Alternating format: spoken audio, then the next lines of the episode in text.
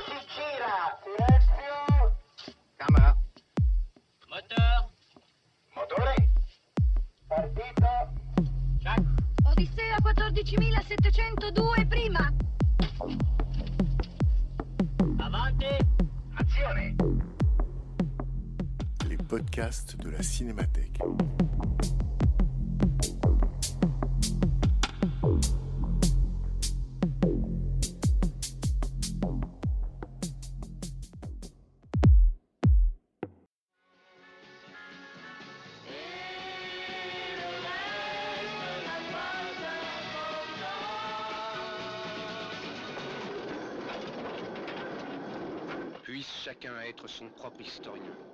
Alors il vivra avec plus de soin et d'exigence.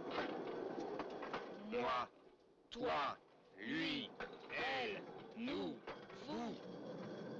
Entre janvier et mars 2020, la Cinémathèque française organisait une rétrospective intégrale des films de Jean-Luc Godard. À cette occasion, de nombreuses séances étaient suivies de discussions avec des spécialistes de l'œuvre du cinéaste. À la suite de la projection de Tout va bien, c'est David Farou qui évoque ce film avec le public. David Farou est maître de conférences en cinéma à l'École nationale supérieure Louis Lumière et il a consacré une partie importante de ses recherches au groupe Dziga Vertov et au cinéma politique. Discussion animée par Jean-François Roger. Bon, qui c'est qui voyait le film pour la première fois? Ah oui, hein? Bon, on, aurait peut-être dû un peu préciser quelque chose avant que le, que le film démarre, simplement pour euh, le replacer dans, la, filmographie de Godard et dans sa biographie aussi. En fait, c'est un retour au cinéma commercial, on peut dire à l'époque. C'est-à-dire que après 68, Godard va se fondre dans le collectif qui sera le groupe Zigavertov, donc avec d'autres euh, camarades à lui qui sont souvent proches, euh, enfin, qui ont été considérés comme pro-chinois ou maoïstes, proches des groupes ML, comme on disait à l'époque. Euh, et ce, c'est 68, en fait, qui, pour, on peut dire pour Godard, a été une sorte d'épiphanie, de révélation. Et lui qui était devenu une rockstar dans le monde entier, qui était considéré comme l'artiste, la figure du grand artiste dans le cinéma, va disparaître. Alors, je sais qu'il y a quelques années, il y a eu un film qui se voulait comique sur cette histoire, qui s'appelait Le Redoutable, euh, et en fait qui riait beaucoup du fait que bah, Godard est devenu un, militant maoïste qui s'est noyé dans l'anonymat d'un groupe collectif. Mais en fait, quand on se place, si, on considérait sa place à l'époque, c'est un geste quasiment héroïque. C'est vraiment quelqu'un qui quitte la célébrité pour se fondre dans l'anonymat de l'activisme politique euh, et qui euh, par, le, cinéma. Et donc, pendant quatre ans, euh, Go- Godard va réaliser des films théoriques, très théoriques, et puis souvent produits par des chaînes de télévision qui, quand ils découvrent les résultats, quand elles découvrent les résultats, ne les diffuseront pas. Donc c'est toute, toute la série des films réalisés par le groupe Ziga Vertov. Et puis en 72, un producteur français qui s'appelle Jean-Pierre Rassam, qui est un producteur qui produit, euh, à ce moment-là, il va produire euh, Nous n'irons pas ensemble de Piala, il produit les films de Jean-Yann.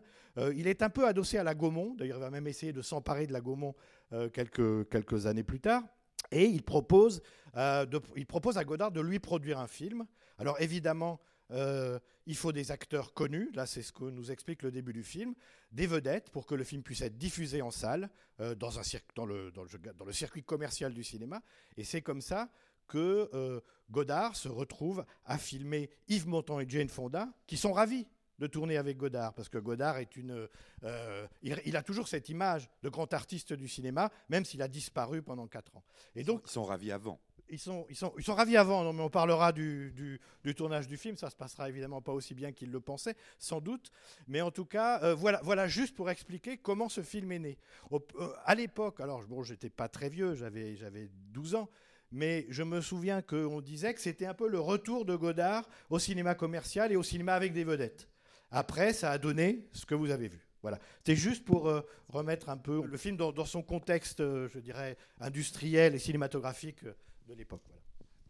Alors, pour abonder dans, ce sens, je crois qu'on peut même aller encore un cran plus loin.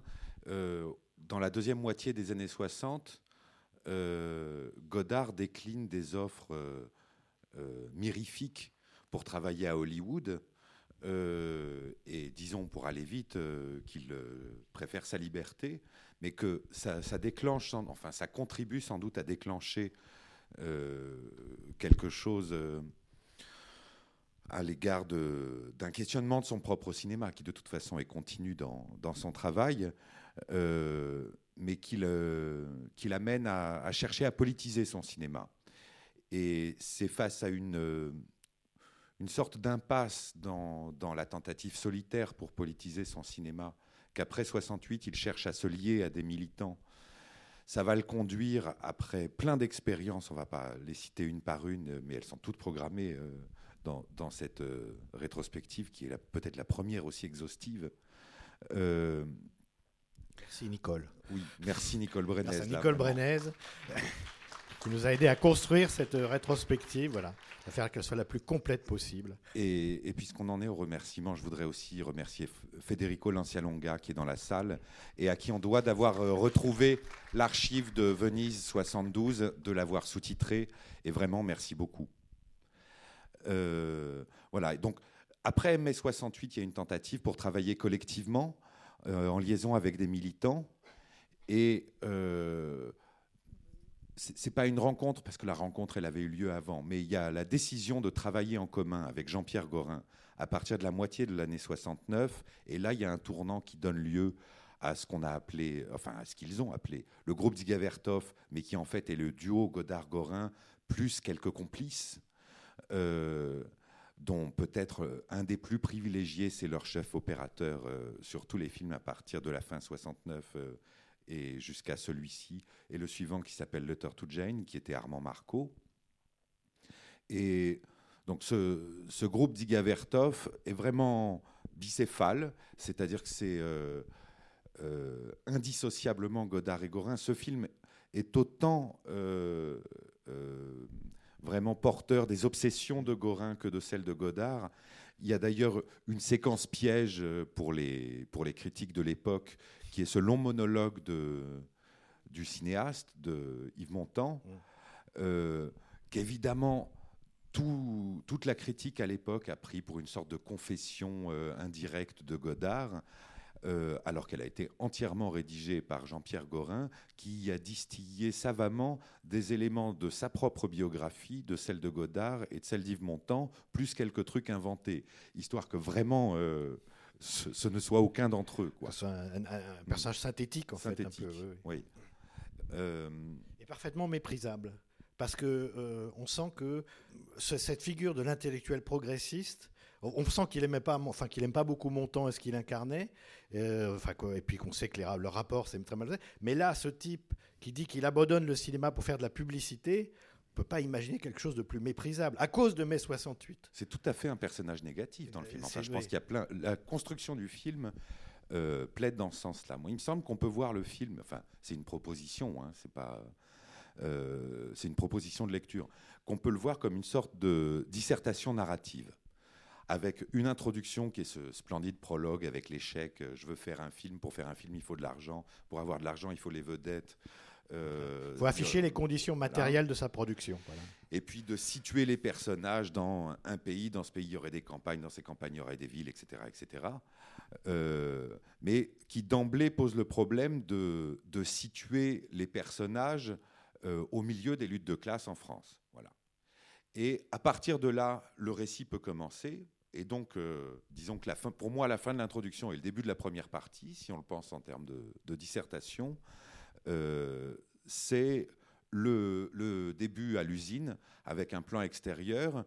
Euh, on a raison de séquestrer les patrons, euh, grève illimitée. Je reviendrai sur ce point dans, quel- dans quelques instants. Euh, toute une longue première partie, les parties ne sont pas de durée égale, qui est la partie dans l'usine euh, avec la séquestration du patron. Ces deux intellectuels de gauche qui euh, sont associés au patron au moment de la séquestration, donc séquestrés avec lui, donc identifiés par les ouvriers en lutte, d'abord en fonction de leur appartenance sociale et pas en fonction de leur position politique. Euh, et cette euh, longue première partie est scandée par deux monologues et un polylogue, disons. Le monologue du patron, qui est emprunte textuellement plusieurs pages d'un livre d'un patron, Jean Saint-Jour, dans un livre qui s'appelait Vive la société de consommation et qui est paru peu avant. Euh, le monologue de la CGT, qui emprunte textuellement un long extrait de la presse de la CGT, La vie ouvrière, euh, et le polylogue des ouvriers en lutte, qui est euh, un montage de, de témoignages d'ouvriers en lutte, paru dans le journal maoïste La cause du peuple. Alors euh, là, il y a déjà un premier élément euh, euh, qui est une des caractéristiques du, travail du groupe Digavertov, c'est il n'y a pas besoin de caricaturer le discours du patron, il n'y a pas besoin de caricaturer le discours de la CGT, on les prend tels quels, c'est par le montage qu'on les critique. c'est par la succession des faits et des discours qui les entourent que finalement ces discours se trouvent disqualifiés. Deuxième partie, euh, on revient à, nos deux personnages présentés au début, les deux vedettes, et on regarde ce que ça, ce que ça leur fait dans leur vie d'avoir traversé ça.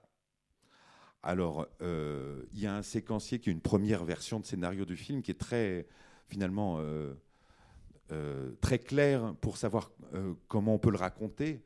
C'est lui, ça va, elle, ça va pas. Lui, ça va, il fait ses pubs, il continue de trouver ça euh, normal et logique de continuer ce qu'il faisait avant sans rien changer. Euh, il invoque mai 68 comme légitimation pour euh, être passé à la pub. Bon, elle, ça va pas. elle, elle essaye d'écrire. elle a une crise avec son rédacteur en chef quand elle essaye de présenter un article sur la grève. Ça va pas. Et de cette situation va découler une engueulade qui, à mon avis, est le climax du film c'est-à-dire euh, le moment où cette engueulade devient un moment didactique, et une didactique dont l'instrument de, de, pensée proposé au spectateur du film, d'ailleurs il y a une adresse directe de Jane Fonda au spectateur, c'est euh, finalement de penser en termes de montage, c'est-à-dire d'opposer... Euh, elle ne conteste pas le récit d'Yves Montand, mais à un moment donné, elle dit toi et moi trois images, dix images. Voilà. Et toute cette séquence consiste à opposer le montage que fait Yves Montand avec trois images au montage qu'elle propose avec dix images, c'est-à-dire de ressaisir ce qui leur arrive dans un processus plus général. Euh, et d'ailleurs, il y a dans un des derniers plans de Jane Fonda dans cette séquence quelque chose que je trouve très euh, précis, euh, qui mérite d'être souligné, c'est que euh, au moment d'énumérer toutes les images qui manquent dans le montage d'Yves Montand, euh, elle se tourne vers la caméra, c'est-à-dire vers nous, et elle dit alors tu vois, c'est un peu plus compliqué. C'est à nous que s'adresse ce tu. Parce qu'ensuite, elle va se retourner vers lui et recommencer à lui parler. Après, il y a une troisième partie qui est sur les conséquences de cette dispute, les conséquences de cette engueulade.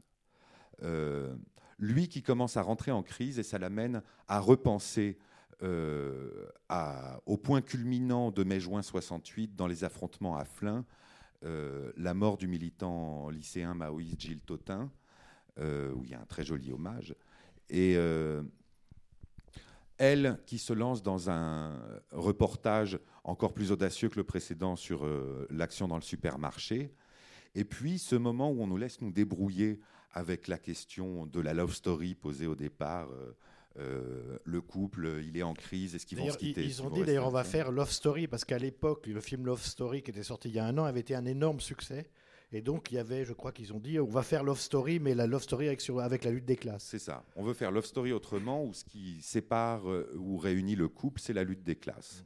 Et on laisse en suspens la question de savoir si ce couple va se séparer ou pas. Euh, et c'est l'occasion de la conclusion, donc cet épilogue sur euh, ce travelling latéral sur paysage désolé, mhm. qui est en même temps une récapitulation, comme dans une conclusion de dissertation, hein, d'éléments sonores du film. Euh, et en même temps, enfin, et cette euh, conclusion répétée deux fois, qui vient d'un texte de Brecht, ils ont appris à se penser historiquement, puisse chaque individu être son propre historien, il vivra avec plus de soins et d'exigence. Ça vient de, du Métis ou le livre des retournements de, Brecht. Donc voilà, je pense qu'on peut le voir comme une dissertation euh, narrative et Oui, bah, non, non, mais je voulais dire, enfin, je voulais dire deux choses peut-être par rapport à la structure même du film. C'est un peu, enfin, c'est un film qui, qui vole à ce qu'on appelle la fiction de gauche son principe, celui de la prise de conscience. C'est-à-dire qu'on a des personnages qui sont euh, soumis à une expérience particulière et qui tout d'un coup prennent conscience de quelque chose. Alors souvent c'est dans un film, dans une fiction un peu simpliste, on passe du mauvais côté au bon côté, disons.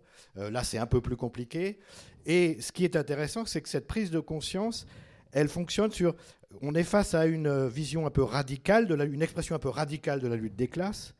Et euh, ça doit nous obliger à penser à notre vie quotidienne. Il y a évidemment la question de la vie quotidienne qui est dans le film, en fait, qui est une. euh, on sait que la critique de la vie quotidienne a été une dimension importante de, de 68. Ça n'a pas tellement été la question de beaucoup de groupes Mao, il faut le dire, qui étaient plutôt léninistes, le parti, etc. À part peut-être ce qu'on appelait les Mao un- Spontex, À part etc. ceux qui ont intéressé Godard et Voilà, Gorin, ça, et notamment Mm. euh, des groupes comme Vive la Révolution ou euh, euh, enfin euh, Vive la Révolution, VLR, c'était un, un des groupes d'où est parti, d'où sont partis euh, le, MLF, le Mouvement de la Libération des femmes. Et, et le phare, le Front homosexuel d'action révolutionnaire, c'est quand même pas rien. Je veux dire comme Oui, questionnement. mais c'est là qu'on voit que c'était un maoïsme très fantasmé.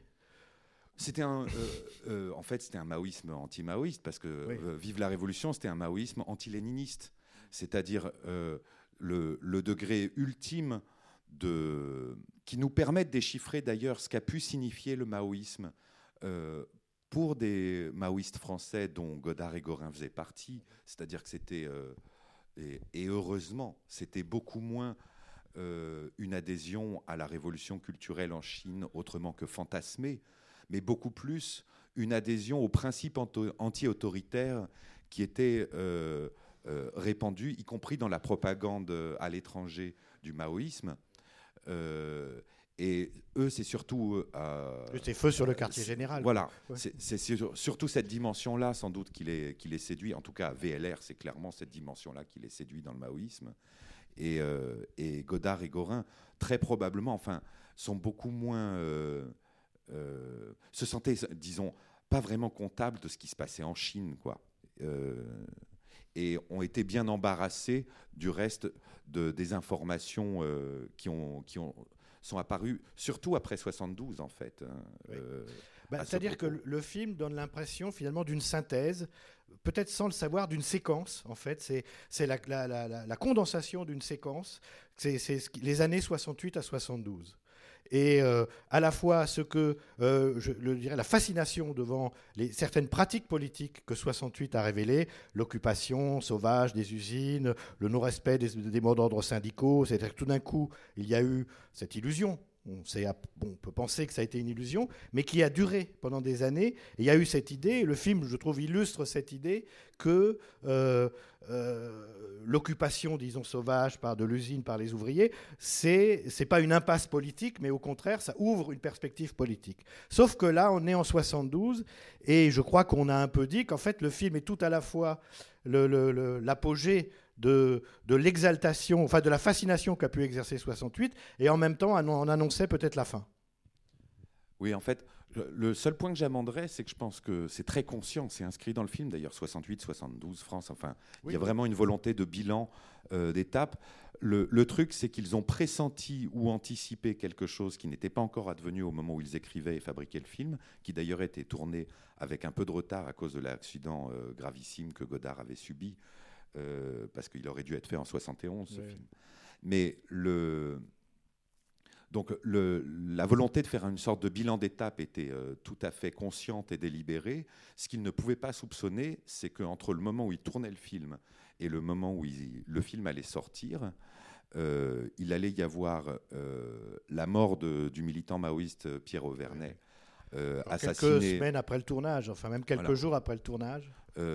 même en fait, entre le tournage et certaines retakes qui étaient prévues euh, euh, pour des, des plans de- d'insert et des trucs comme ça, de sorte que euh, si vous voyez la bande-annonce, de ce- qui j'imagine va passer à la séance de Vladimir et Rosa ou quelque chose comme ça. Normalement, oui. oui si on- si on- si Ouais. vous voyez la bande-annonce, il y a des images qui ne sont pas reprises dans le film, mais qui ont été tournées, qui faisaient partie de- des rushs. Il y a Léon Zitrone qui présente le journal de 20 heures le jour de l'annonce de la mort de Pierre Auvernet Alors peut-être euh, pour ou les, de l'enterrement. les spectateurs, enfin, Alors- Pierre Auvernet était un militant, je crois, de la gauche prolétarienne, donc un militant maoïste, qui a été abattu par un vigile de chez Renault devant les usines Renault, où il distribuait des tracts. C'était euh, euh, une époque où il y avait beaucoup d'agitation dans les usines, provoquée par un certain nombre de groupes, euh, notamment maoïstes. L'enterrement de Pierre Auvernet Voilà. a été vécu par euh, plein de témoins de cette période euh, comme la sorte de clôture d'une séquence euh, politique qui avait été ouverte avec 68, comme si c'était l'enterrement du gauchisme. C'est-à-dire qu'il y, a- il y a véritablement un reflux politique à partir de ce moment-là. Et ce film a l'air de l'anticiper euh, d'une certaine façon. Oui. Euh, pas dans un sens prophétique, mais au sens où eux-mêmes, dans leur propre travail, arrivent au bout de quelque chose et ont besoin de prendre un tournant. Par exemple, enfin, euh, effectivement, tous les travaux de 69-71 euh, sont des travaux euh, commandés par des télévisions qui ensuite refusent le film fini, mais donc qui, pour Godard et Gorin, étaient dans le projet de s'adresser à, un public euh, populaire très vaste de toutes les classes sociales, etc. Enfin, le projet de, passer à la télé, c'était sans doute quelque chose comme ça. Revenir au cinéma, euh, il savait très bien que ça voulait dire aussi revenir à un public socialement euh, moins diversifié. Donc, c'est un film, je pense, qui s'adresse délibérément, délibérément aux intellectuels de gauche et qui essaye euh, finalement de proposer cette dissertation sur quelles sont vos tâches à partir de ce que Yves Montand et Jane Fonda vivent dans l'usine. On voit l'exemple positif, c'est Jane Fonda, celle qui change la conception même, la pensée de son travail en fonction de l'expérience de lutte de classe vécue dans l'usine. Et celui qui est une sorte de euh, démonstration de l'échec, c'est Yves Montand, qui est celui qui tarde le plus même à se poser la question et qui voit bien qu'il y a un problème. Le bilan, le dernier propos qu'on l'entend détailler, c'est finalement, j'avais projeté dans le gauchisme une façon de, de militer que j'avais apprise au PC. Bon. Euh, et c'est exactement ça euh, qu'ils essaient de critiquer en se l'appliquant à eux-mêmes, bien sûr. C'est-à-dire que le projet, c'est d'essayer de changer la pratique du cinéma dans la façon de faire le film lui-même aussi. Alors, il y a une très grande rigueur quand même. C'est un, c'est un film où il n'y a que des plans fixes sans recadrage, sauf une série de travelling qui sont toujours des travelling latéraux, eux-mêmes sans recadrage. C'est-à-dire, il n'y a pas de, de petits panotages de suivi. C'est, c'est d'une rigueur dans, dans les choix techniques. Il y a une- un- c'est pour ça que je suis vraiment heureux qu'on ait pu voir cette copie malgré le défaut des rayures. Euh, il y a un, un travail très euh, précis sur la couleur, où on démarre avec des couleurs extrêmement saturées euh, de bleu, de rouge, de blanc, pour aller vers une dégradation des couleurs jusqu'à ce paysage gris. euh, Oui, c'est la grisaille. voilà, hein, enfin, euh. jusqu'à cette grisaille finale. Euh, et c'est une progression euh, qui évolue de façon calculée au, long du film. Euh, les couleurs vives, il y a un moment où elles ne sont plus que dans le petit viseur, la seule zone de netteté dans le tournage de la, publicité pour, euh, pour DIM, etc. Il y a un autre point, disons, de, situation historique qui me paraît important par rapport à, par rapport à aujourd'hui, pour pas avoir de vision euh, anachronique de ce qui se joue et de ce qui se dit autour de la CGT, euh, euh, du PCD Mao, etc. Euh, le, je pense pour une partie des militants du PC lui-même, la direction c'est sans doute une autre histoire, il devait être un, peu au courant, mais le, le choc de mai 68 qui va jeter une partie des militants du PC dans les bras, disons, du gauchisme, euh, maoïsme, trotskisme ou autres euh, options. Je veux dire, c'est pas ça la, question. C'est le constat que face à un degré de rapport de force euh, considérablement élevé atteint pendant les grèves de mai-juin 68, euh, le PC a joué un rôle et la CGT, qui à l'époque, ce n'est plus le cas aujourd'hui, lui était organiquement liée, a joué un rôle de, je ne veux pas dire d'éteignoir, ça c'est dégueulasse, c'est pas vrai, Modérateur. mais de modérateur, en tout cas pour contenir le degré de radicalité que le mouvement était en train d'atteindre. Et il y a des raisons historiques à ça. euh, c'est qu'on était dans le cadre du partage euh, du monde euh, de Yalta, disons, et qu'il n'était pas question pour l'URSS d'assumer une révolution dans un pays d'Europe de l'Ouest sans prendre le risque d'être à l'origine d'un- d'une élévation du conflit avec les Américains. Donc, le PC français savait qu'il ne pouvait di- disposer d'aucun soutien en cas de révolution en France. Je veux dire, c'était ça la situation. Et la compétition euh, de la guerre froide en- entre les Américains et les Russes, euh, c'est pas tant que, ça, que la Russie euh, exerçait vraiment un pôle d'attraction, sauf pour les communistes du PC. C'est surtout que ça forçait les gouvernements de l'Ouest à jouer une compétition entre régimes et donc à lâcher des, euh, éléments de liberté démocratique, etc., euh, périodiquement, ou des, euh, ou des avantages sociaux périodiquement, pour que le système capitaliste se présente comme finalement plus attractif que le système socialiste, y compris pour les classes populaires. C'est à cet endroit-là, je dirais que euh, on est dans un rapport de force qui est aujourd'hui évidemment radicalement transformé par rapport à cette époque, et évidemment qu'aujourd'hui euh, la CGT n'est plus ni organiquement liée euh, au Parti communiste, qui lui-même n'est plus pris dans ce même type de rapport de force. Enfin, aujourd'hui, Qui n'a plus la même force, même électorale. enfin, et le rapport de force global a changé. Oui. Je veux dire, le... on a raison de séquestrer les patrons, la banderole du début. Ça nous indique bien que euh, la situation qui est exposée dans le film n'est pas exceptionnelle en 1971-72. Les séquestrations de patrons, enfin, c'est le quotidien. Aujourd'hui, ils ont peur quand des salariés veulent, prendre la parole euh, dans, des situations comme euh, des vœux ou euh, peut-être des projections ici, depuis que les salariés de Radio France ont troublé les vœux de, de leur directrice, on voit toutes les entreprises, la RATP et autres, annuler leurs vœux. Euh, mais je veux dire, aujourd'hui, les directeurs, les patrons n'ont pas à avoir peur d'être séquestrés. On est très rarement dans ce type de rapport de force-là. Ils devraient euh, euh, quand même prendre, prendre la mesure de la chance qu'ils ont. Oui, mais enfin, 68 a été un événement. Enfin, c'était quand même la plus grande grève euh, enfin, euh, générale, quoi. Ça a été une grève générale, la plus grande grève en France euh, de toute l'histoire des grèves. Enfin, on est même, elle était plus importante que celle de 36. Enfin, il y a eu un moment. je dirais que toute la séquence qui a suivi a été marquée par ce moment, qui finalement n'a duré que quelques semaines.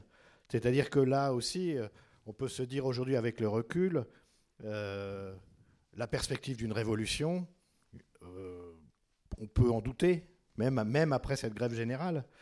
Euh, euh, euh, on peut dire, on a, on, a dit de Godard qu'il avait annoncé mai 68. Alors vous avez raison de dire dans votre livre que tout ça, est- le, considérer comme un prophète est un peu, euh, est un peu exagéré, puisque euh, avec la chinoise et avec Weekend, enfin je dirais Weekend est aussi un autre film qui va annoncer ce qui va se passer, qui est le film qu'il fait juste après la chinoise. Alors il s'intéresse à la chinoise, c'est-à-dire il va s'intéresser à, un groupe de jeunes militants marxistes-léninistes, donc les premiers pro-chinois, qui vont jouer un rôle après en 68 et surtout après 68. Euh, il va s'intéresser à eux, non pas euh, parce que en fait, il s'intéresse à la jeunesse, à la, génération. C'est ce que disait Bergala quand il est la semaine dernière. Après Pierre Fou, euh, Godard va s'intéresser à la génération qui le suit. Et donc masculin-féminin, la chinoise sont des films sur les, jeunes qu'il essaye de comprendre. Et la chinoise, vous avez raison, c'est moins un film qui donne une vision juste ou exacte de ces groupes qui d'ailleurs ont tous condamné le film comme étant une provocation de type fasciste, etc. Mais plutôt une réflexion sur l'action politique et il euh, euh, fait venir Dostoïevski. hein. On pourrait même se dire qu'à la fin du film, ils sont plutôt ridicules. C'est-à-dire leur action semble dérisoire et, même euh, d'un nihilisme un peu, euh, un, un peu inquiétant, euh, s'il n'était pas enfantin. On a un peu cette impression-là à la fin de la chinoise. Et Weekend est un film sur euh, euh, la bourgeoisie française, le culte de la voiture, et euh, euh, lorsque on sait qu'en 68, le gouvernement, euh, euh, enfin, à un moment donné, il n'y a plus d'essence. Ça commence au bout de six semaines, l'économie commence vraiment à se détraquer. C'est ce que disait Chabrol. Au bout de six semaines, il faut faire la révolution euh, parce que l'économie se détraque. Ou alors, euh, on la fait pas. Et en fait, euh, après la manifestation de, de gaullistes de la fin du mois de mai, sur les Champs-Élysées, donc manifestation anti mouvement en- contre le mouvement de mai 68, contre le gauchisme, contre le PC, enfin contre tout ce qui est à gauche, contre le désordre en fait. Pompidou remet l'essence dans les pompes. Et le week-end de la Pentecôte, il y a eu 110 morts sur les routes. Donc les morts de juin 68, en fait, c'est les morts. C'est-à-dire comme si tout d'un coup, il y avait eu une espèce d'explosion comme ça, et que, qui rendait peut-être un peu dérisoire, euh, avec le recul, euh, les six semaines absolument exaltantes qui se sont passées avant. C'est-à-dire que ce qui va se passer avec 68, et là où c'est l'intelligence de Godard, c'est plutôt le fait que, à un moment donné, certains ont pu, se sont pensés eux-mêmes et dans leur vie quotidienne. Je pense que le rôle important de 68, ça a été plutôt la critique de la vie quotidienne et les avantages sociaux que quand même la classe ouvrière a obtenu à l'ép- à l'époque, plutôt qu'une perspective révolutionnaire dont on se dit finalement elle était très très loin. Bon, c'est pas une analyse un peu personnelle, mais je sais pas. Euh, moi, dans le mouvement qu'on est en train de traverser en France en ce Ouais. moment, j'ai l'impression de mieux comprendre des trucs que je m'imaginais de façon euh, euh, sans doute erronée sur 68, parce que il nous est parvenu plein d'images de barricades en feu euh, au quartier latin, etc. Mais euh, d'abord, tout le monde n'était pas au quartier latin. euh, les barricades en feu, c'était la nuit. et Non, mais quand Là- on était enfant, ça, on voyait ça à la télévision. Bien sûr, Ça vous foutait la trouille. c'est la vision médiatique Ouais, du truc. ouais. Mais là, en passant du temps dans des manifestations où en fait on reste parfois, euh, comme il y a beaucoup de monde, très longtemps debout à, côté de camions syndicaux, euh, et puis on met deux heures avant de se, se mettre à marcher euh, parce qu'il y a beaucoup de monde. Et, euh, et puis voilà, par moment, oui, effectivement, il y a euh, des affrontements entre un groupe, Black Bloc ou pas, euh, et, des policiers. Et il y a un moment pendant une de ces manifestations de- depuis un mois où je me suis dit, mais en fait, ce que les gens ont vécu en 68, ça ressemble sans doute beaucoup plus à ça. C'est-à-dire que ça devait être très probablement totalement possible de traverser tout le mois de mai 68 et même juin euh, sans avoir vu un affrontement avec la police, mais en ayant passé du temps à rester debout, euh, euh, à attendre que la manif parte. Mais c'est pas pour prétendre que ce qui se passe aujourd'hui serait la même, de la même nature que 68. C'est plus pour, pour dire que je, je pense qu'il y, a- il y a un peu des clichés qu'on, dont on est tous encombrés euh, et qui réduisent les, les événements historiques à, à une image qui n'est pas forcément juste. Quoi. Euh, moi, j'aime beaucoup votre lecture de. euh, vous m'en parliez encore plus explicitement juste avant la séance de la chinoise et de Weekend comme des anticipations De ce qui a foiré de en mai a 60 foiré en en mai 68. bien Moi, je trouve, ça, je trouve ça très intéressant de les regarder comme Je ne ça. sais pas qui a dit, je alors je ne sais plus qui a dit, quand on voit la chinoise, on voit déjà que c'était mal barré. Oui, mais il y a quelque chose comme ça. Après, ça ne veut pas dire que le film est juste sur qu'est-ce qui a foiré. Mais Non, mais- il y a, euh, je pense que c'est des films hantés par la, par la peur que ça puisse foirer. C'est-à-dire autant par le désir révolutionnaire que par des inquiétudes sur quels vont être les obstacles, quelle- euh, de quelle nature, et est-ce qu'ils viendront de nous-mêmes dans la chinoise, pour euh, celles et ceux qui, qui l'ont vu. Euh, il y a une sorte de dérive terroriste de, de ce petit groupe de, de militants qui, en, en fait, est beaucoup plus inspiré par les possédés de Dostoïevski que, que par les propos que tenait le, le groupe de l'Union des jeunesses communistes marxistes-léninistes. Ah bah c'est ce qu'ils ont reproché Euh, au film. Ils disent on n'est euh, pas des, terroristes. Enfin, C'est-à-dire que le film n'est pas du tout fidèle à ce qu'ils étaient réellement, Ouais. mais il propose une lecture euh, fictionnalisante de, de, de ce qu'ils étaient, qui apparaissait, à partir du fantasme qu'on pourrait projeter sur eux, ce que Dostoïevski raconte de, euh, d'une dérive nihiliste, anarchiste en Russie au 19e siècle. avec les, les contradictions que les personnages n'arrivent pas à résoudre. Je me souviens que dans La Chinoise, il y a une, un, des personnages du groupe, c'est vraiment une prolétaire. C'est le personnage joué par Juliette Berthaud.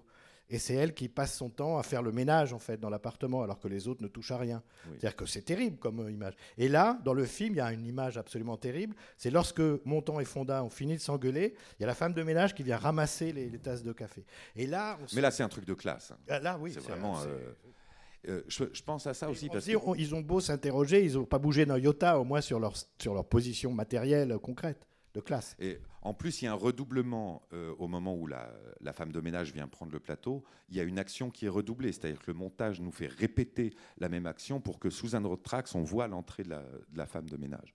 Mais euh, je, je pense aussi à un truc, c'est que euh, avec certains fondements, on a, euh, ça a été beaucoup dit que Godard avait été euh, misogyne dans les années so- 60.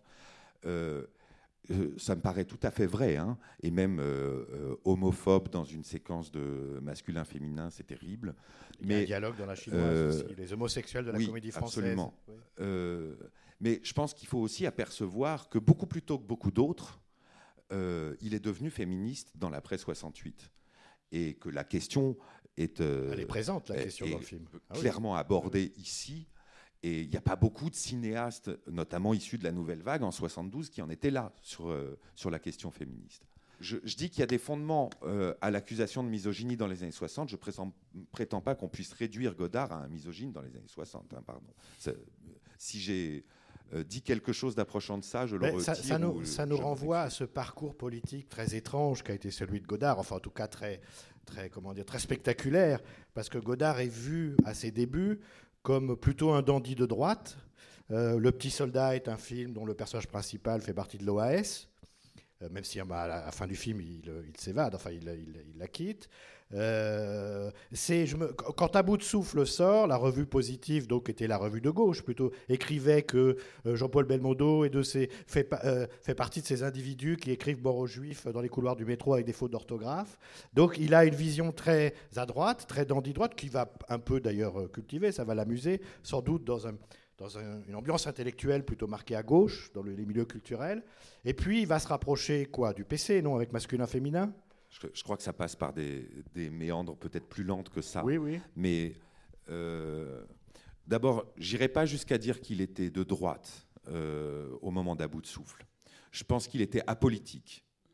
Euh, C'est un Suisse. et que c'était une, par ailleurs la ligne éditoriale des cahiers du cinéma euh, pour se distinguer aussi d'une presse cinématographique qui était euh, très marquée par la politique ou d'une critique cinématographique qui était très marquée par la politique tout autour d'eux. Et la politique des auteurs, c'est justement une volonté de suspension de la politique pour avoir enfin un regard sur le- les films qui, euh, euh, suspendent un, jugement préalable selon euh, leurs options ou leurs engagements politiques.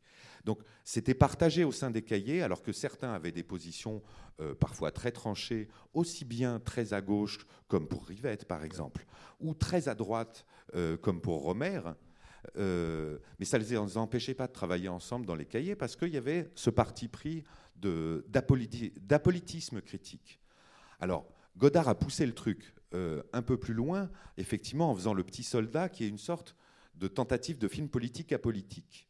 C'est-à-dire d'essayer d'aborder la question de la guerre d'Algérie en suspendant la politique. Et je, pense qu'il en fait le bilan comme d'un échec. Enfin, euh, euh, il le formule dans, dans quelques entretiens. Et à partir de là, ça lui donne sans doute un autre regard sur quelque chose qui lui arrive avec À bout de souffle, avec Le Petit Soldat, alors évidemment, euh, puis avec en fait tous les films de la décennie, c'est qu'il se heurte quasiment à tous les coups à la censure. Soit que le film est totalement censuré, ce qui est le cas de- du Petit Soldat, euh, soit qu'on lui demande de changer le titre comme euh, Une euh, pour une femme mariée. Euh, La femme mariée, voilà. donc non, la non. femme mariée qui est devenue une femme mariée, où on lui fait couper des séquences, soit qu'on l'interdit au moins de 18 ans, soit qu'on l'interdit au moins de 13 ans. Bref, dans la décennie, je crois qu'il n'y a que deux de ces longs métrages qui échappent réellement totalement à la, cens- à la censure. Euh, c'est Alphaville et je ne sais plus euh, quel est l'autre, Bande à part. Donc je pense que cet élément-là de la censure, ça, pèse dans le processus de politisation de Godard. Euh, c'est quand même qu'il se heurte à l'État. Euh, L'État a l'air de lui en vouloir quand même de film en film. Et, pardon, mais dans cette décennie-là, euh, quelqu'un qui se heurte à l'État et qui cherche un contre-pouvoir ou une opposition face à l'État est forcément un peu aimanté à un moment donné par le Parti communiste français. On en trouve des traces Ah oui. tôt. en Surtout qu'ils faisaient 25% aux élections, Euh, c'était pas rien. Dans, dès 1961-62, en fait, on en trouve des traces dans son cinéma. Euh, Brialy, qui est euh, lecteur de l'humanité, et tout, tout un dialogue sur la vente de l'humanité dimanche dans Une femme est une femme. Euh, L'apparition de Jean Ferrat dans. Vivre sa vie. Euh, et tout ça, c'est Masculin 62. féminin, on comprend bien que Jean-Pierre Léo est un militant, un jeune militant du Parti Voilà. communiste. Et donc, ça, ça apparaît graduellement, de plus en plus, dans le mépris. euh, Bardot trouve euh, un papier dans la poche de, de Piccoli et dit Partito Comunisto Italiano, qu'est-ce que c'est que ça? Il a Bref. pris sa carte du parti. le, euh, Euh, les ça moque un peu de apparitions- lui. hein. Enfin, ça, ça en rajoute assez bizarrement. C'est une séquence bizarre. Ça rajoute un peu pour le mépris qu'elle a pour lui. Oui. C'est qui est bon, un peu peut-être parce que c'était peut-être déjà un personnage à la montant, quoi, un intellectuel progressiste, un misérable intellectuel de gauche, Euh, qui est prêt à toutes les compromissions Ah. pour écrire le scénario et modifier le scénario de l'Odyssée tourné par Fritz Lang. En tout cas, elle le dit en fronçant les sourcils. hein, Oui, oui, oui, oui, ça lui plaît pas, euh, Bref, euh, dans les années euh, 62, 63, 64, euh, il y a des inscriptions de plus en plus explicites, disons, d'un compagnonnage avec, avec le PC. Effectivement, tourné fin 65 pendant la campagne présidentielle, où il n'y a pas de candidat communiste, euh, masculin-féminin, euh, là, euh, non seulement inscrit la politique, mais en fait vraiment un des sujets du film. Moi, je pense qu'on peut le voir comme une tentative de, de renverser la réussite de Pierrot le Fou, qui a été à juste titre, à mon avis, perçu comme un grand film lyrique, euh, et d'essayer euh, d'apporter une sorte de négation politique à ce lyrisme en en, faisant euh, un lyrisme sociologique. C'est-à-dire, masculin-féminin est évidemment pas un film sociologique au, sens où il y aurait une certaine rigueur disciplinaire dans, dans l'approche des questions sociales, mais il y a une volonté de portrait sociologique euh, dont la méthode c'est le Il y a un lyrisme. côté comprendre une génération dans masculin-féminin, Voilà. qui passe mais de la demain, comprendre, en présence de Jean-Pierre Léo. euh, de la comprendre de l'intérieur euh, de sa sensibilité par les moyens du cinéma. C'est-à-dire, euh, l'idée, c'est que si on le fait par le cinéma, il faut que ce soit autre chose que la sociologie, quoi, que, que ça passe par le sensible. Et Par la, la, la surenchère de politisation qui passe beaucoup par la sociologie, donc euh, euh, masculin-féminin, deux ou trois choses que je sais d'elle, Made in USA, sont des films un peu hantés par ça. Et, euh, et le moment où il s'agit de faire des films politiques, ça commence avec la chinoise euh, Et en Weekend. 67, puis Et Weekend. un portrait de la bourgeoisie française, Weekend, en fait. Oui. C'est un des films les plus. Ce qui est très bizarre quand on voit Weekend, c'est un des films les plus méchants qu'on ait jamais vu. C'est-à-dire qu'il n'y a que de la haine dans le film. Les gens passent leur temps à se battre. Oui. C'est un film très, très. Enfin, on est, on est loin du lyrisme de- de- des débuts, quoi. Alors c'est- un, lyrisme haineux. Ah oui, Mais euh, enfin, moi, je trouve avec quelque chose d'a- d'assez drôle qui anime tout ça, euh, dont finalement le résumé est dans l'affiche, euh, parce que Mireille Darc était très identifiée, et il le lui a dit en l'engageant pour Weekend, comme la comédienne de tout ce qu'il déteste dans le cinéma de l'époque, les films de Lautner, euh, dialogués par, euh, Par Audiard et tout ça. Et tout oui, Donc oui. vraiment, euh, là, ça fait un moment qu'il est très ancré à gauche, Godard. Alors, ce qu'il qui- déteste comme ce que j'ai de compris, c'est qu'elle, elle rêvait tourner avec Godard. Oui. C'est qu'elle, elle, tout le monde voulait tourner avec Godard. C'était le grand artiste. C'est elle qui l'a contacté pour Et- lui demander, elle- elle- voilà. parce qu'elle voulait donner un tournant à sa carrière, qu'elle voulait montrer qu'elle pouvait peut-être faire autre chose, et il a accepté tout en la prévenant. euh, Il lui a euh, dit Vous m'êtes antipathique, c'est pour ça que je vous engage. Voilà. Et, et puis Jean-Yann, euh, pour faire un portrait euh, de, de la France de droite euh, euh, glauque, qui a de la bagnole et des week-ends. Quoi. de la bagnole, des week-ends et du fric. Quoi. Et euh, avec le projet, c'est euh, de l'affiche Yann d'Arc. Je veux dire, euh, euh, je, pe- je pense que c'est. On, on sait que Godard adore les jeux de mots, et, et là, c'est gros comme une maison, quoi. Euh, moi, je trouve que c'est un très très grand film. euh, c'est peut-être le plus surréalisant des films de Godard. euh, Oui, il y, a un- Week-end. il y a quelque chose d'apocalyptique dans le Mm. film. Il y a vraiment le sentiment d'un film de science-fiction. Quel- Et en, en partant, en fait, d'une- d'une réalité sociologique euh, forte.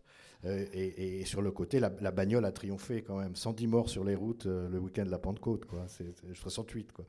C'est, pour ça que le film, il y a une grande tristesse dans la chinoise et dans, et dans Week-end parce qu'on se dit, mais tout est foutu. Quoi. Enfin, a- ça va pas, rien ne va marcher. Enfin bon, ça, Ça c'est une, impression subjective. moments, je veux bien. non, peut-être, avant de donner la parole à la salle, je voulais juste dire une chose parce que euh, là, c'est la fin de la période militante, euh, dure, théorique de, Godard. Euh, c'est Tout va bien, qui est un film où il cherche déjà à dialectiser le, militantisme, l'idéologie, etc. Et en fait, il n'a jamais cessé de le faire. C'est-à-dire que même dans les films du groupe Ziga Vertov, ces films un peu théoriques, ces films que vous, allez peut-être trouver un peu austères, écoutez-les bien, regardez-les bien. Il y a sans cesse une remise en question de l'idéologie fût celle de, euh, du marxisme-léninisme, de la lutte des classes, etc. De- et ça, euh, malgré tout, enfin, Godard n'a jamais cessé d'être un artiste. Et je pense qu'après tout va bien, avec comment ça va, et surtout avec ici et ailleurs, il va, dire, il va totalement rompre avec cette euh, volonté de faire du cinéma politique. Et il va appliquer, je dirais, à la lettre, plutôt la volonté de faire ce qu'il disait politiquement du cinéma. C'est-à-dire interroger non seulement les formes cinématographiques, mais sa propre pratique euh, avant d'asséner, je dirais, une idéologie au spectateur. Je sais pas.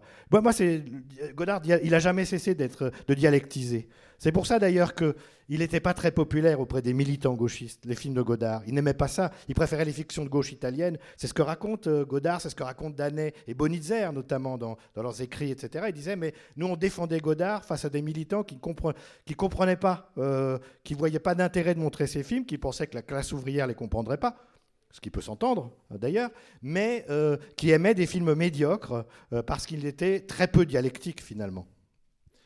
Mais peut-être que euh, on pourrait se dire que Godard, est, il n'est pas le seul, parce que peut-être Straub aussi, peut-être euh, Rivette aussi, euh, euh, a pas attendu Rancière pour être ranciérien, c'est-à-dire qu'il entretient, il entretient un, un rapport égalitaire avec ses spectateurs euh, qui le pousse à un niveau d'exigence euh, euh, cinématographique beaucoup plus élevé euh, que ceux qui, euh, qui ont un regard surplombant sur leurs spectateurs. Je suis retombé récemment sur une interview donnée par Costa Gavras, pardon, c'est le président de la maison, excusez-moi, dans les années 70, où en, c'est dans un- une revue américaine, où il dit on n'attrape pas les mouches avec du vinaigre. Il parle des spectateurs.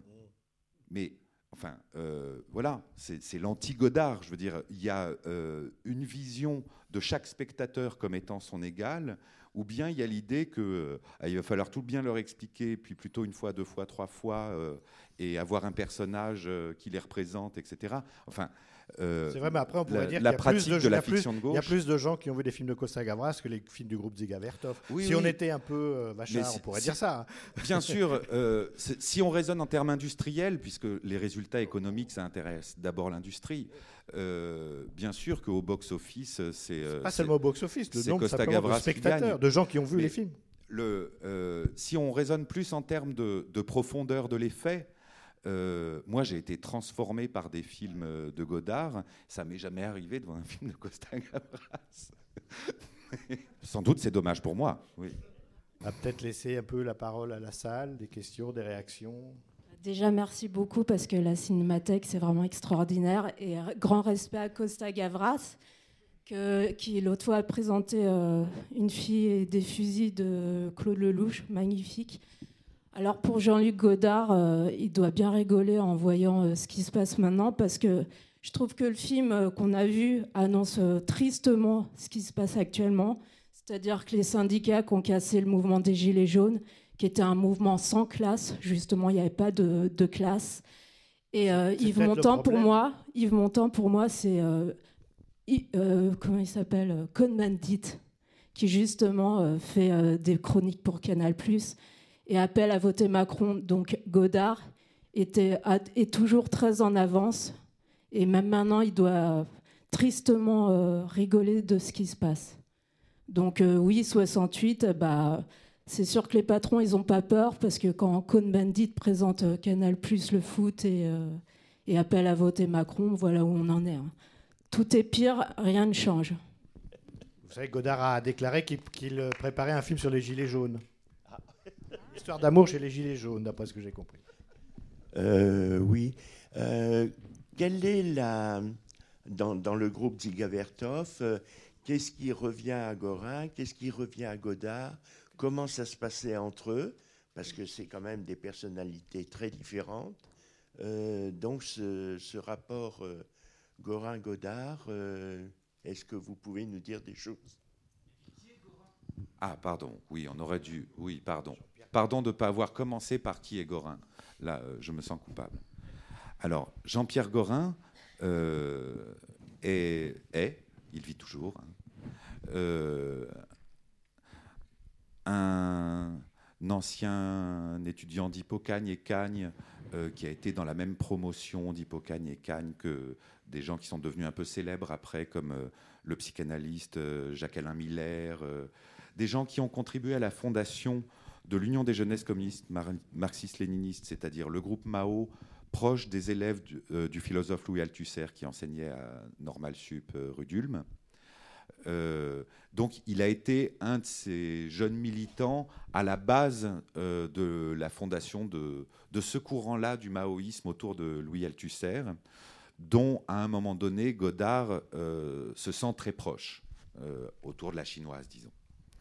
Et pendant la préparation de la chinoise, un peu avant, hein, c'est-à-dire à, l'époque, euh, euh, le premier souvenir de Gorin avec Godard, c'est un moment où euh, Godard travaillait à une bande-annonce pour Mouchette qui date donc de 67.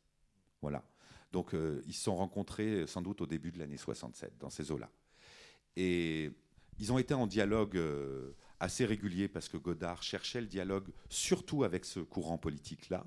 Et Gorin a euh, eu, disons, euh, un parcours professionnel un peu chaotique à ce moment-là. Il bossait au Monde où il faisait des textes parfois très gauchistes sur des questions littéraires euh, dans le monde.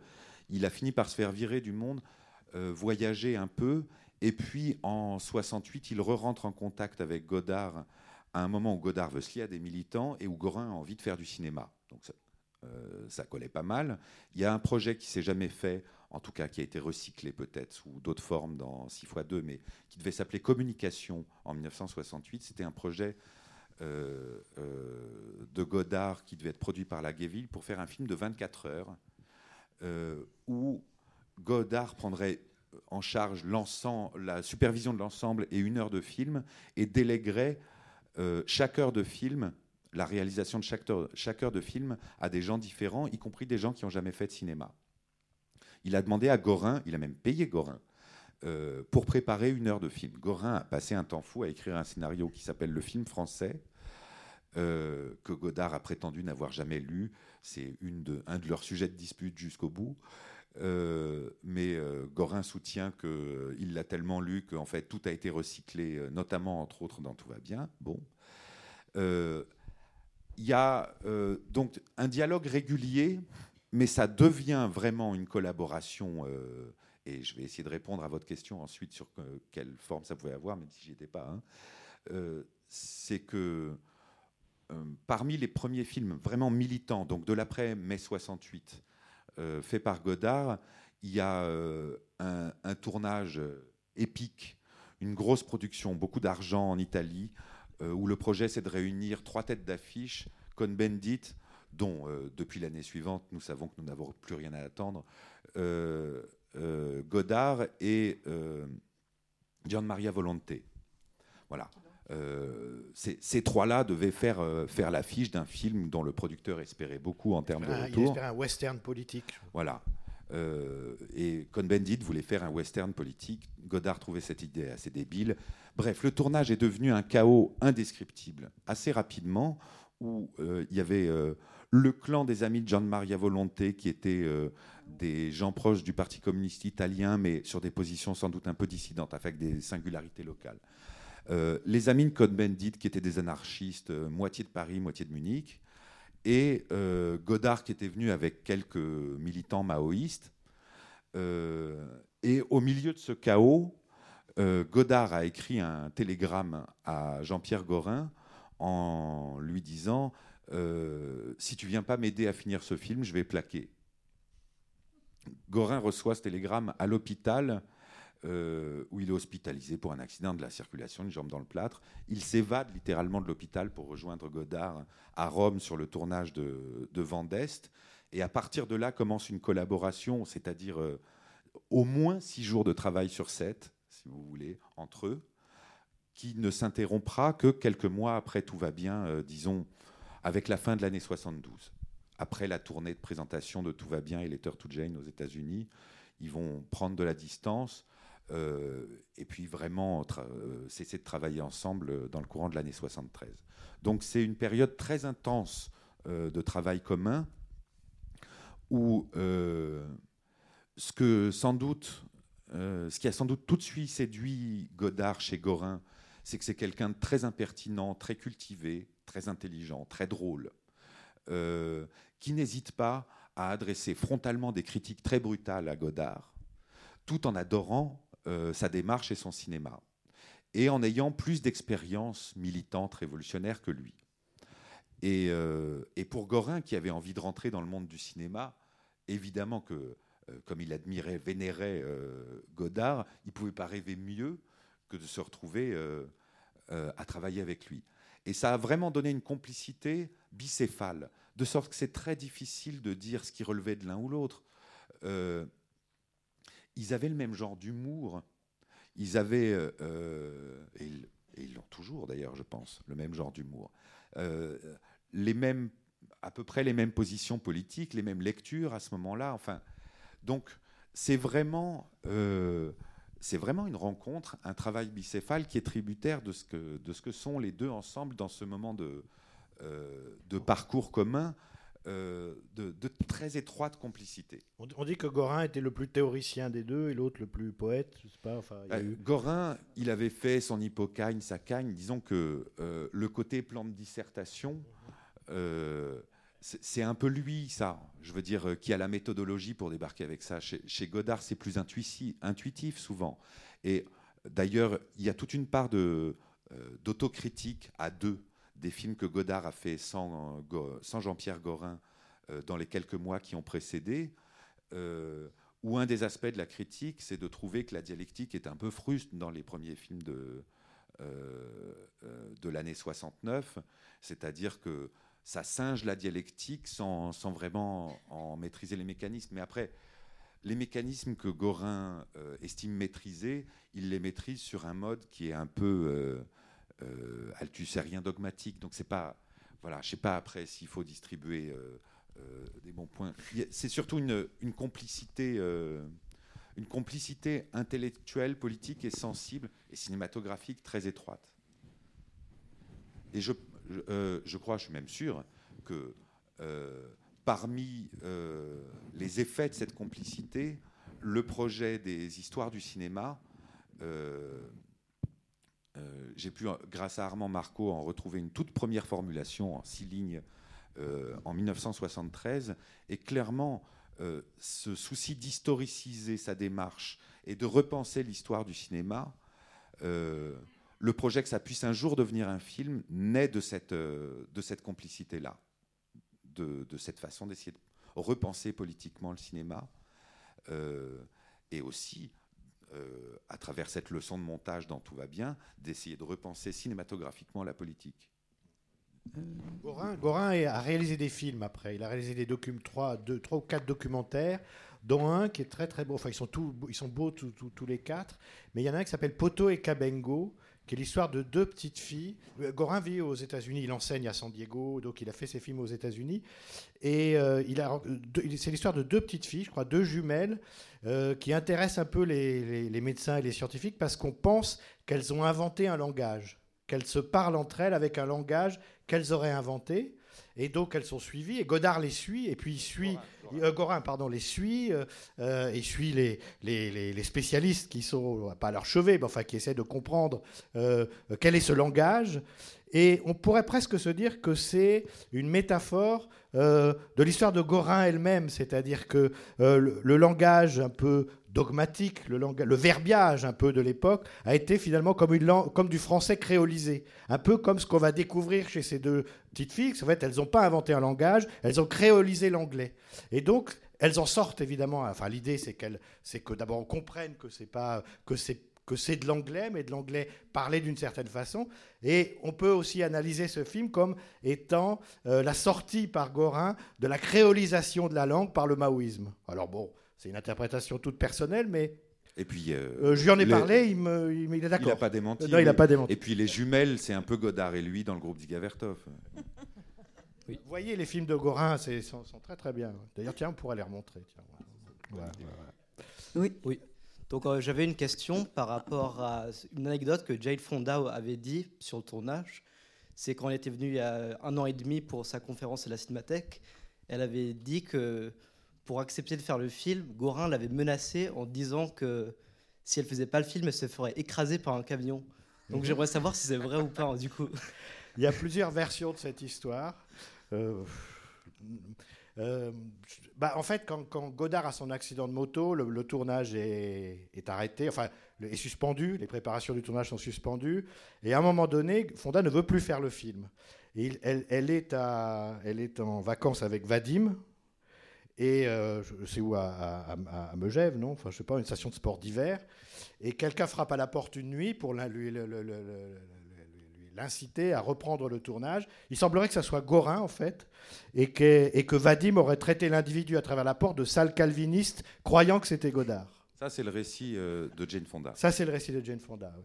Alors, euh, la version Gorin, euh, mais en fait, le, le point de départ, c'était un problème récurrent dans cette période-là. hein, c'est que Godard, grâce au- à sa notoriété internationale depuis le début, milieu des années 60, avait évidemment d'extrêmes facilités pour pouvoir contacter des gens très célèbres et leur demander de travailler avec.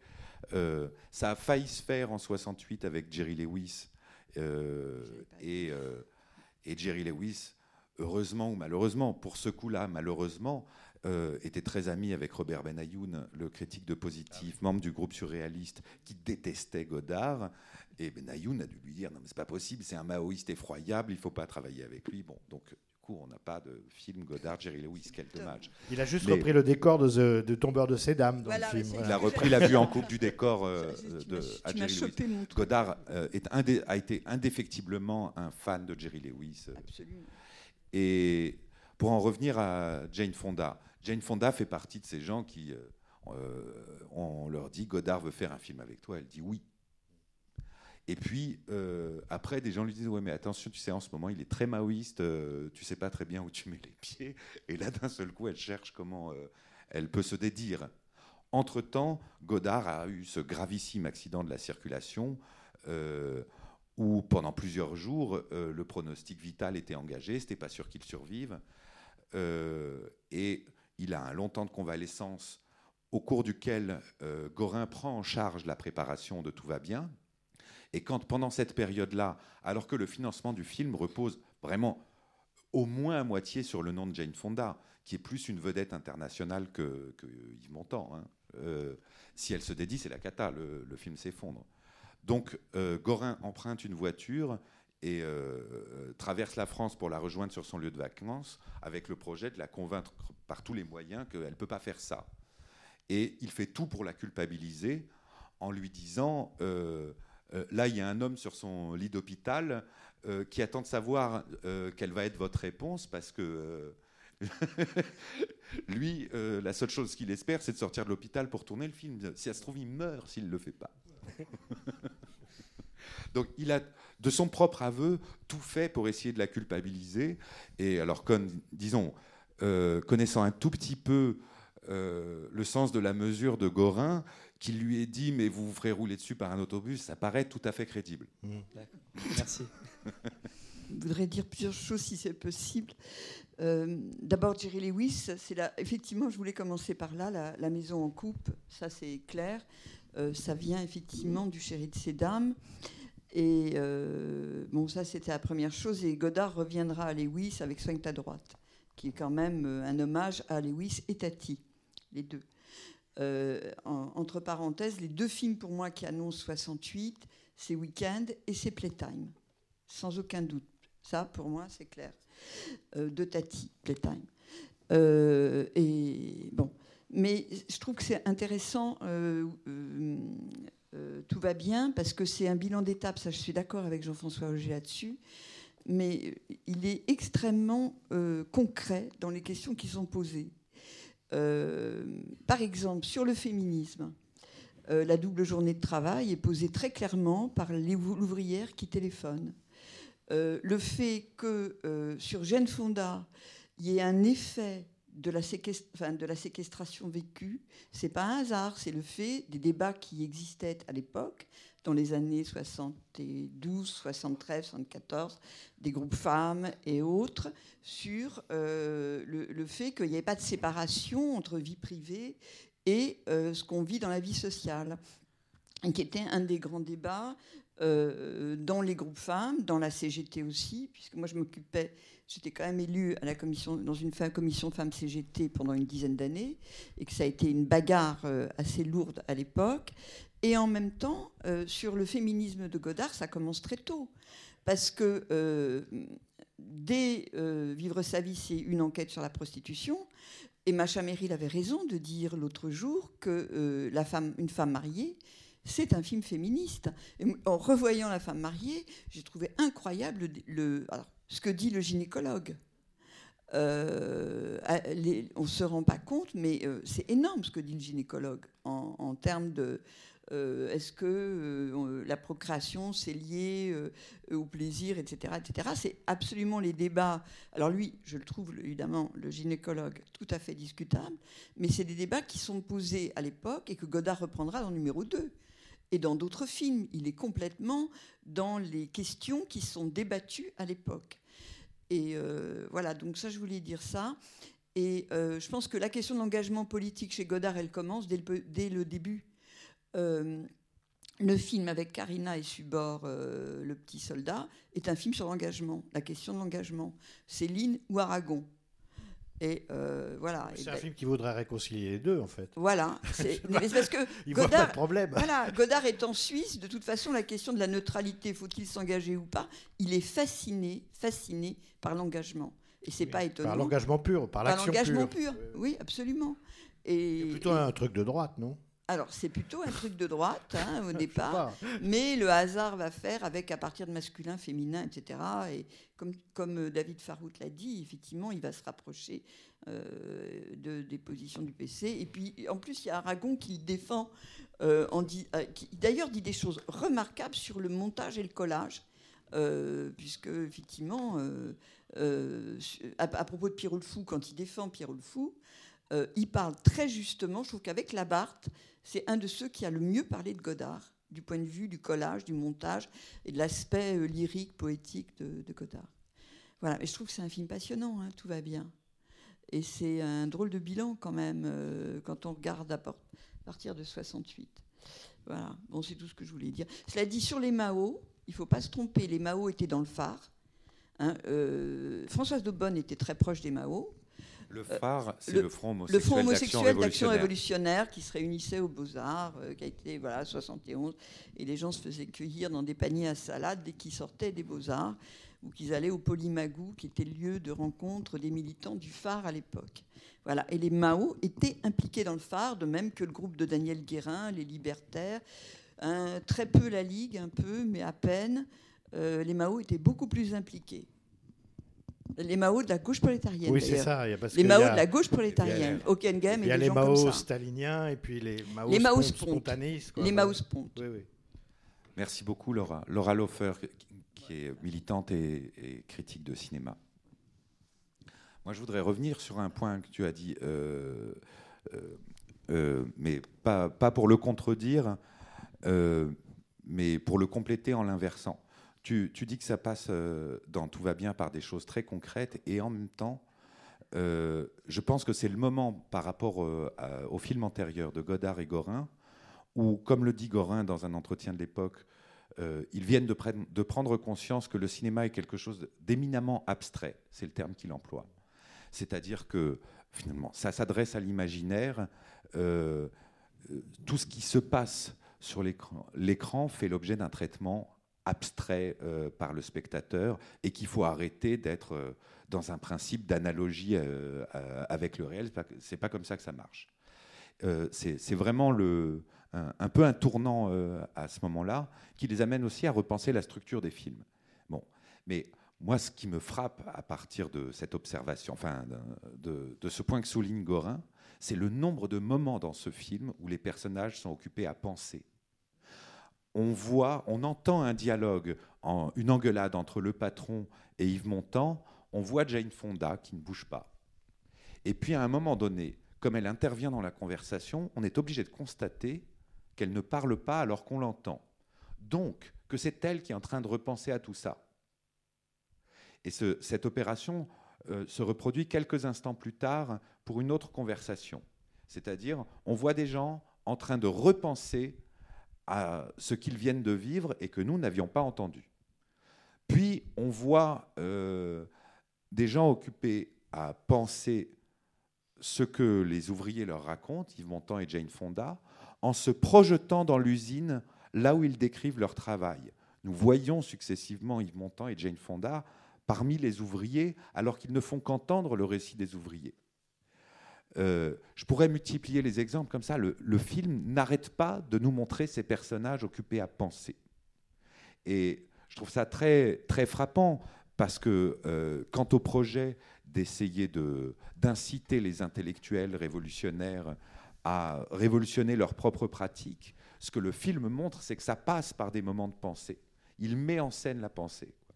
C'est évidemment pas contradictoire avec ce que tu disais, mais euh, euh, sur le fait que ça passe par des choses très concrètes. Mais ça passe par des choses très concrètes qui sont pensées. Il y a d'ailleurs une séquence très euh, impressionnante, c'est celle où il, oblige, il a obligé Montand et Fonda à travailler à la chaîne. Euh, on voit Montand pousser des quartiers de viande, et on se demande s'il n'y avait pas un peu de sadisme de sa part. Moi, bonsoir, merci, c'est c'est très éclairant et très intéressant. Euh, c'est un.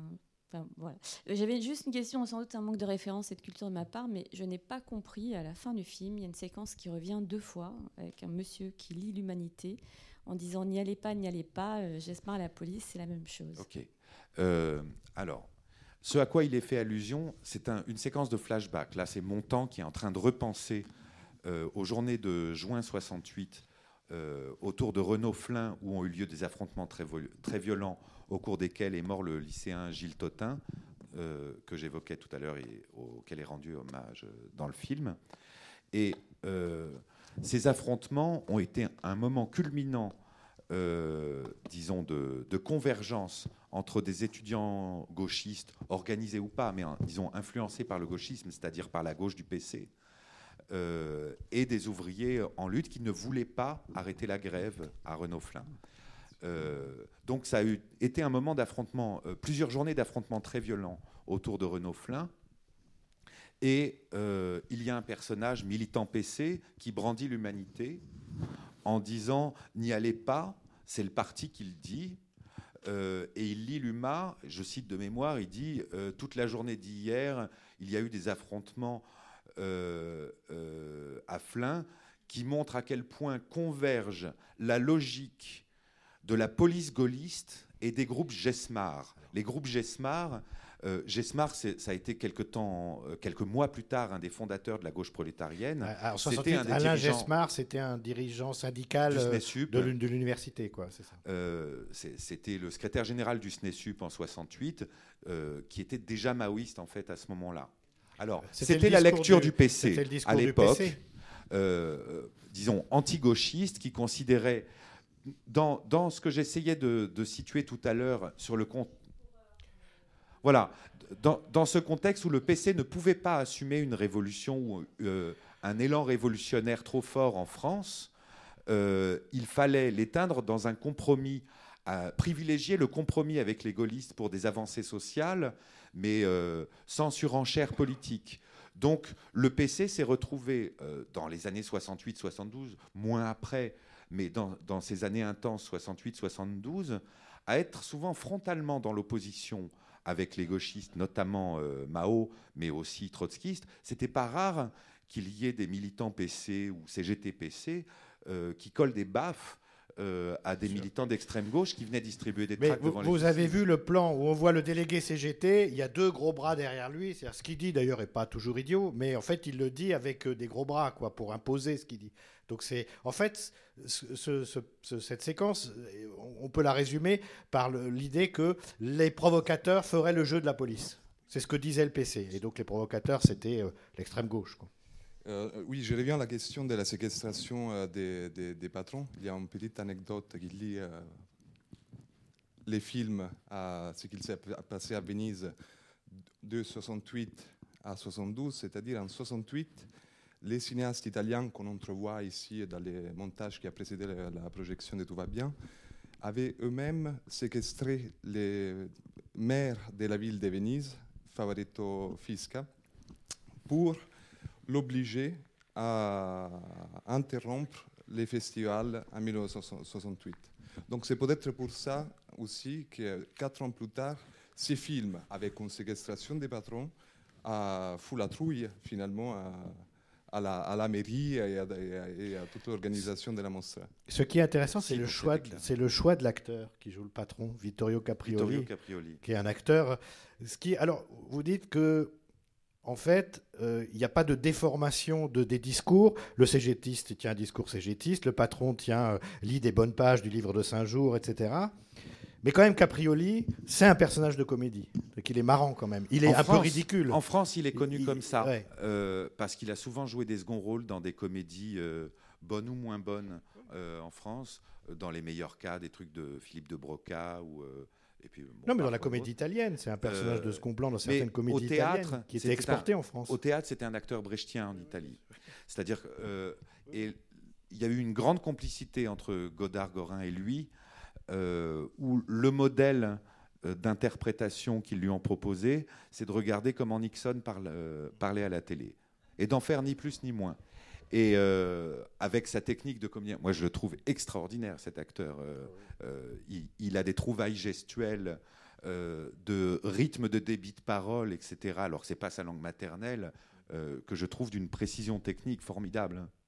Mais il y, a, un vrai travail d'observation sur Nixon. D'ailleurs, les, les maires de Venise avaient été séquestrés par Gregoretti dans les toilettes du Palais du Cinéma à Venise. Ah bah au moins il n'était pas embêté pour... Ouais. euh, ouais.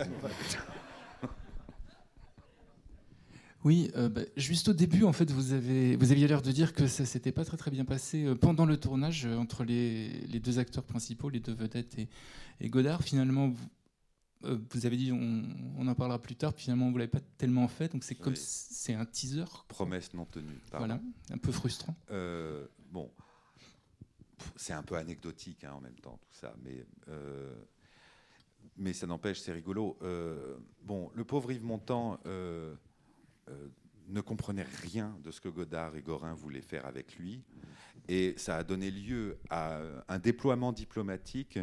C'est que Dixit Gorin, tous les soirs, Simone Signoret faisait téléphoner à Jean-Pierre Gorin par euh, Régis Debray, qui était euh, leur ami commun, pour essayer de comprendre ce qui devait se tourner le lendemain. En se disant que Debray, c'était un intellectuel, qu'il allait piger et qu'il allait pouvoir expliquer. Euh, donc ça, c'est le côté Yves Montand. Et dans la biographie de Godard par Debec, il cite quelques pages, je ne sais même plus où il les a, retrou- où il les a retrouvées, euh, je ne sais même plus s'il le précise d'ailleurs, d'Yves Montand racontant rétrospectivement ce qu'il pense du film, et il trouve que c'est un truc d'un télo, euh, et que s'ils avaient bossé euh, de leurs mains, euh, ils sauraient que c'est autre chose, la classe ouvrière, etc. Enfin bon, Yves Montand... Il écrit même une lettre en disant Vous n'êtes pas obligé de vous conduire comme des dictateurs pour un film sur la, que, le- que la classe ouvrière n'ira même pas voir. Donc c'était méchant. Un truc hein. comme ça. Oui, Ouais. c'était. Yves Montand, il n'a pas passé un bon moment de toute évidence. Et par ailleurs, mais ça, ça n'engage que moi. Je trouve que autant il y a quelques films où il peut être pas mal, mais là, il est vraiment mauvais, quoi. Enfin, il n'est pas euh, pas généreux dans la construction de son personnage. C'est euh, service minimum. quoi. Bah, même il garde les Il y a- plans où il bafouille. Euh, Il y a une euh, anecdote rapportée par Armand Marco, donc le chef opérateur du film, c'est qu'il y a une séquence, je ne sais pas si elle a été coupée pour cette raison-là, mais qui a déclenché vraiment une engueulade euh, entre euh, Yves Montand et, et Godard Gorin. Euh, C'était qu'il devait y avoir une scène de dispute entre Yves Montand et Jane Fonda au lit. Et, euh, l'idée, c'était euh, que ce soit un plan séquence où on ne voit que la bouche de Jane Fonda et l'oreille d'Yves Montand, et que le reste soit dans le noir. Et donc, euh, Armand Marco a fait sa lumière avec un pinceau de lumière très fort sur la bouche, un pinceau de lumière très fort sur l'oreille, et juste pour que les comédiens soient pas dans le, dans le noir, il leur a mis une lampe de chevet, mais en fermant le diaphragme de sorte que le reste était vraiment dans l'obscurité. Et euh, projection des rushs le lendemain. Yves Montand découvre le truc. Et euh, Armand Marco raconte avoir entendu une voix au fond de la salle disant Dis donc, petit, c'est comme ça qu'on t'a appris à éclairer les gens. Suit une engueulade terrible où Godard et Gorin euh, prennent toute la faute sur eux en disant Non, non, mais euh, euh, si ça ne vous va pas, on ne le fait pas, mais c'est pas lui qui a décidé, c'est nous qui voulions. Bref, passons. Donc, il y a eu des trucs de stars qui se trouvaient maltraités, de la même façon que vous avez repéré au moins un ou deux plans où Jane Fonda est très nettement présente, mais très nettement en flou dans le plan.